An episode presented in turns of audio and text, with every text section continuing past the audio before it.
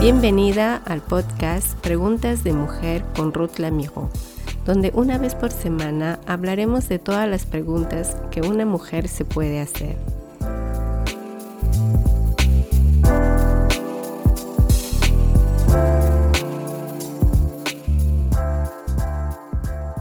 Hola amigos, ¿cómo están?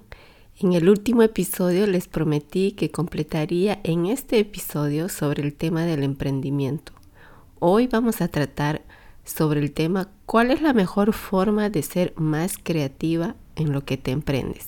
Hoy te daré 10 sugerencias que te pueden ayudar para ser una emprendedora, un líder o una mamá creativa en todo lo que tú te entreprendas. Primero quiero leerte Lucas capítulo 14 versículo 28 al 30, que dice, ¿por qué quien de ustedes que quiera levantar una torre no se sienta primero a calcular los costos para ver si tiene todo lo que necesita para poder terminarla. No sea que después de haber puesto los cimientos se dé cuenta de que no puede terminarla y todos los que lo sepan comiencen a burlarse de él y digan, este hombre comenzó a construir y no pudo terminar. Tremendo desafío estos versículos. Lo que este texto bíblico nos da a entender es que debemos hacer las cosas planificadas. Comencemos con el primer punto. Define tus metas. Definir sus metas es decidir por qué quieres ser una empresaria o una mamá o una mujer o una líder más creativa. Cada emprendimiento, cada negocio es diferente del otro. Es posible que desees fomentar la creatividad para ser más competitiva. De esta manera puedes presentar ideas más importantes y mejores que en el pasado. O tal vez solo desees crear un lugar más agradable para trabajar. Debes tener claras tus intenciones y tu mente para poder animar a los demás después. Así serás legítimo en todo lo que tú propongas a los demás. Segundo punto, expresa tus ambiciones creativamente. Toma una decisión consciente para convertirte en una empresaria creativa. Cógete un cuaderno o el computador, escríbelo y compártelo con todas las personas que sea posible más cercanas a ti o amigos. Y esto es una excelente manera de comenzar este viaje, compartiendo tus ideas con los demás. Los estudios demuestran que cuanto más articules tus metas y objetivos, mayores serán las posibilidades de tu éxito y cuando lo escribes, la tasa de éxito es aún más importante. Como tercer punto, establece una estrategia. En otras palabras, tú debes decidir cómo vas a volverte más creativa. Por ejemplo, ¿cuántas reuniones vas a tener que organizar al mes? ¿Qué tipo de gratificación, aliento darás a tus empleados o colaboradores que más practican el juego de la creatividad e iniciativa en sus labores? ¿Y cómo te asegurarás de mantener este objetivo de creatividad en la mente de tus empleados y colaboradores? Son preguntas muy importantes que te tienes que hacer para establecer una estrategia muy precisa. Cuarto punto, inspirar el deseo. Haz que el mundo que te rodea quiera embarcarse en esta aventura contigo. Las empresas creativas son dinámicas y enérgicas. Uno de ellos es intentar organizar, por ejemplo, un concurso que premie la forma más creativa para convertirse en una sociedad más creativa. Por ejemplo, piensa en todas las grandes ideas que tus empleados o colaboradores te pueden hacer llegar. Y no olvides recompensar al ganador de una manera igualmente creativa. Usa tu imaginación. Quinto punto, recompensa la creatividad. Una vez que haya personas entusiasmadas e inspiradas, debes trabajar para mantenerlas en ese camino. ¿Qué tal dar un premio mensual por la idea más creativa que has recibido? Después de todo, las ventas están bien recompensadas. Así que, ¿por qué no la creatividad debería ser recompensada también? Piénsalo, las recompensas podrían ser mucho mayores de lo que tú crees. Y todo con solo un poco de sinceridad y franqueza con tus empleadores o colaboradores.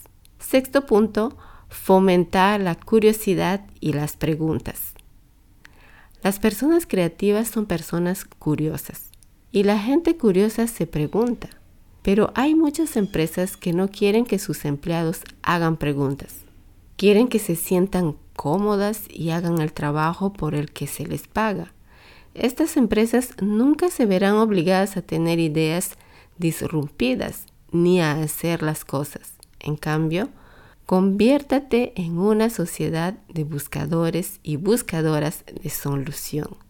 Como punto 7.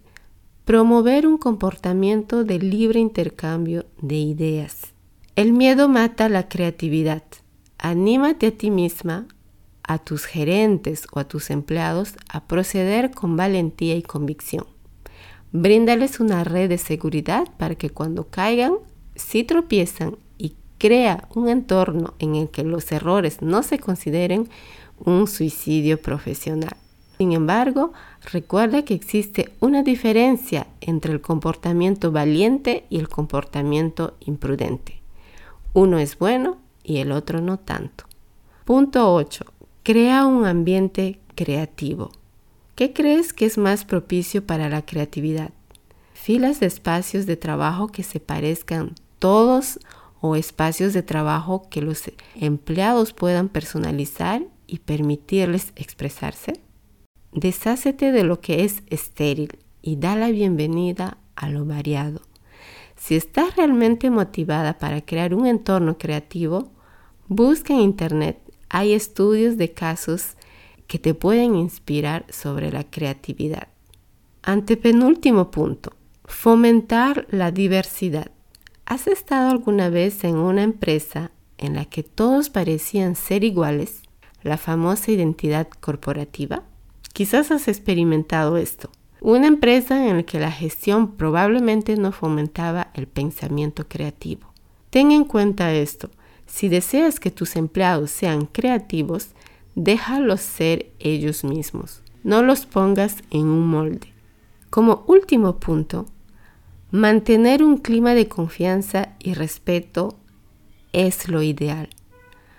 Puedo ver yo un mundo donde el contador de la empresa almuerza con el director artístico en un ambiente de admiración y comprensión mutua. Un mundo en el que la gente no se desvíe de su camino para clavar cuchillos a la espalda de sus colegas. Este mundo sí que hace soñar. ¿Es acaso mucho pedir? Tal vez. Pero ¿no sería hermoso este panorama?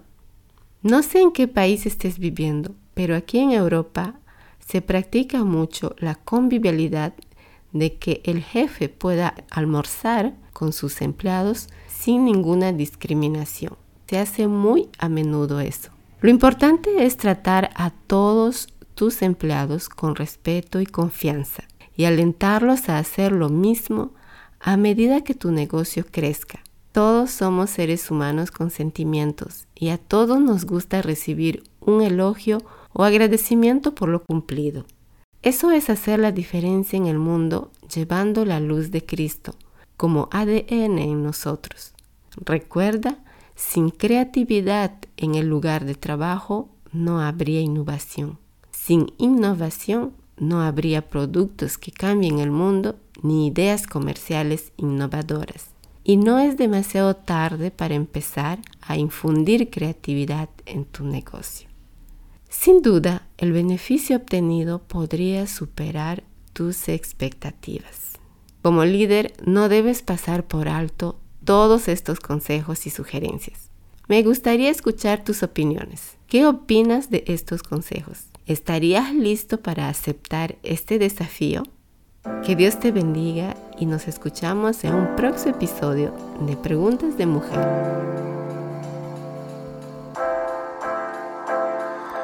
Gracias por ser parte de esta comunidad.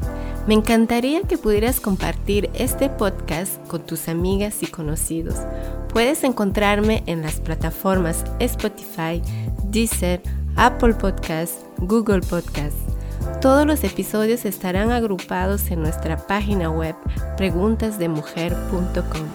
También nos puedes encontrar en las redes sociales de Facebook e Instagram con Preguntas de Mujer. Gracias por ser parte de este podcast con Ruth Lamijo.